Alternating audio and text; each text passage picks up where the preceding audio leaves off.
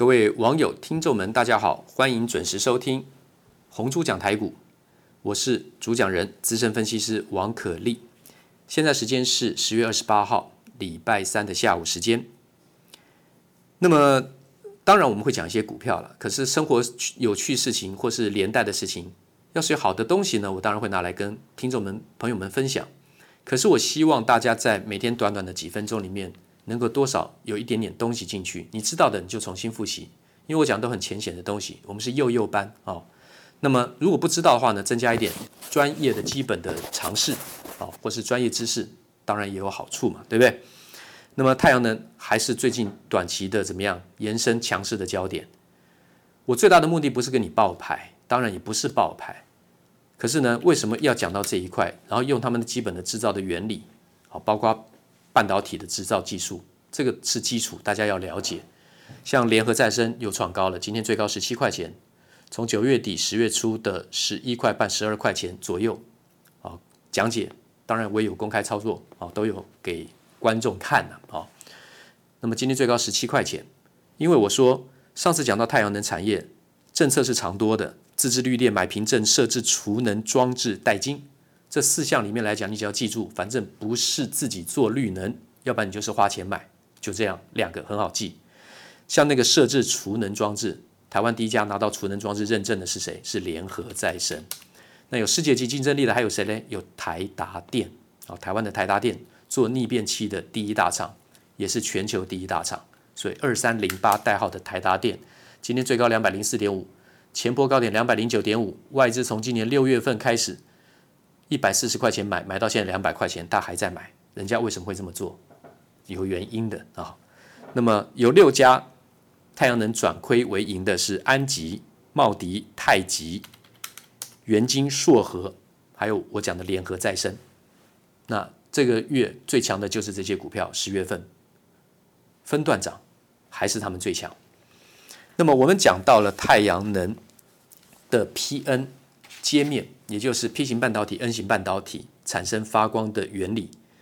那么我们再重复一下，像讲到台积电晶圆代工，它的四个步骤，就是第一个步骤黄光微影，第二个就是掺杂技术，里面就是我讲的 P-N-P 型跟 N 型半导体的掺杂技术。好，再来第三个蚀刻技术，再来是薄膜成长。那么我们今天多讲一点小故事好了。这个薄膜成长的话呢，它有分 MBE。还有 MOCVD 两种技术，现在不用背没关系。MBE 分子数累积的话，它成本非常的高。十几年前的话呢，你做来讲要拿来卖是不太可能的，太贵了。除非它是用在国防，然后有特定的资金是去支援的。那个时候的话呢，台湾有两家在做，一个是英特雷，啊，代号呢。那么这边先不讲啊，就说。它等于是用超级真空的设备去做这个累晶生成，是那是生化呃生化钾的累晶生成。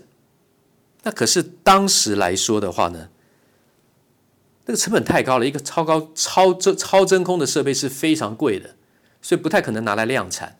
那另外一家叫博达，他说他可以赚钱，后来才知道就是财报作假，然后就不见了。对不对？就下市，OK。那么普遍来说，你听到的砷化钾的累晶是用 MOCVD 化学气象沉积的技术，它来做。这个没有图形给听众看的话，不容易那么理解。但是没关系，你就记住，普遍用的方式成本比较低一点的，但也不是那么便宜哦，是 MOCVD。好，那么这个是属于真空的设备。MBE 分子数的累积是超真空设备，这两个成本就差很多。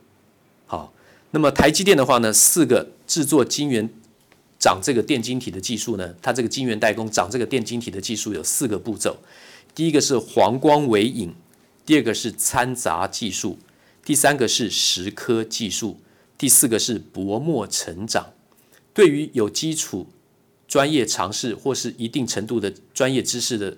听众来讲，这个是小儿科啦，也不用每天重复。可是我针对的是大部分的听众，可能不太具有这方面相关的常识跟基础知识。我认为有必要一再反复的重复。一段时间之后才会进行后面的步骤啊、那么今天还要再记的就是上个礼拜已经先讲过一次的氮化镓累晶的成长。第一代半导体的材料是细跟鍺，那是四 A 族，也就是碳矽鍺锡铅四 A 族。那么三 A 族跟五 A 族，上次已经讲过了啊、有氮磷砷 TP 啊、有这个硼铝镓銦钛啊，形成电子电动啊。三加五的话呢，就形成电动啊；五加四的话呢，符合巴宇规则，多一个电子就传导电动啊。这个上次讲过。那么第二代化合物半导体是砷化镓，就是你听到的像稳茂、宏杰科、全新，全新是做磊晶的啊。那么稳茂它做的最主要是功率放大器，要用在五 G 用的。那它的这个镭射的方式是用什么？是用垂直共振腔面射型镭射，这个以后也会讲。